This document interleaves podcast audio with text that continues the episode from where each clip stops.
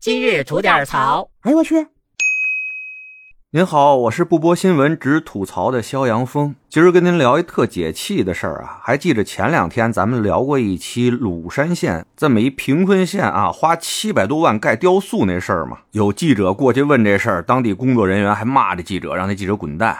哎，就这事儿啊，网上不少的大 V 都关注到了。其中呢，有一个千万级别的网红导游啊，叫小黑。他呢也跟咱似的录了一期节目说这事儿。结果那视频放出去以后啊，这小黑居然接到了一封匿名的威胁信，不但要求他对鲁山这事儿闭嘴并且道歉，而且还把他的身份证号、联系方式、家庭住址，甚至是他孩子的身份证号，还有所在学校，都明明白白的写出来了。最后还加了一句：“别以为我们找不着你。”哎呀，这就是赤果果的威胁呀！而这小黑呢，完全没有被吓住，选择了硬刚，不但在后续的节目里边揭露了这件事儿，而且当即选择了报警。而后续的事情呢，可能不少朋友也都听说了啊。鲁山县那边拍板建这雕像的负责人已经给开了，其他的相关人员、相关企业也正式进入了调查阶段。而威胁小黑的那位呢，在昨天也被警方抓获了，拘了他十天，并处以罚款。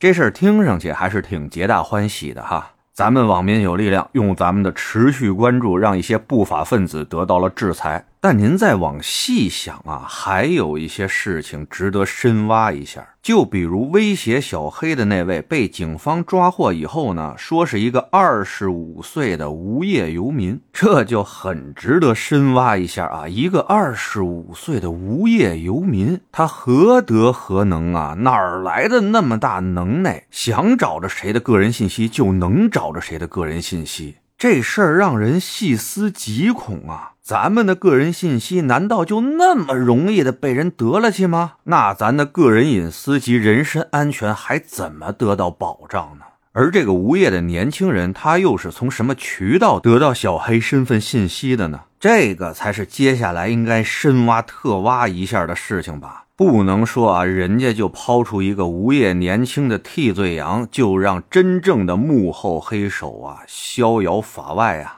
但话说回来啊，值得庆幸的是呢，有一些热点的事件，就是因为咱们持续的关注，并且勇于站出来发声，展现了咱们的民意啊，都得到了很好的处理。往远了说，被反杀那龙哥，还有唐山打人的那帮孙子，该判无罪的判无罪了。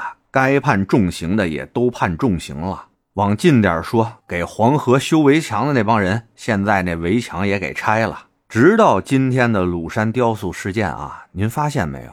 只要我们放弃冷漠和麻木，对这些事情给予足够的关注，并且敢于发声的话，我们这一个又一个看似微小的力量，在有些时候，也许真的能够改变一些什么。您说是不是？得嘞，今儿就这。您要是没聊够的话啊，咱那还一长节目呢，叫左聊右侃啊，是讲一些奇闻异事的。您得空也过去听听呗。在这儿啊，我先谢谢您了，回见。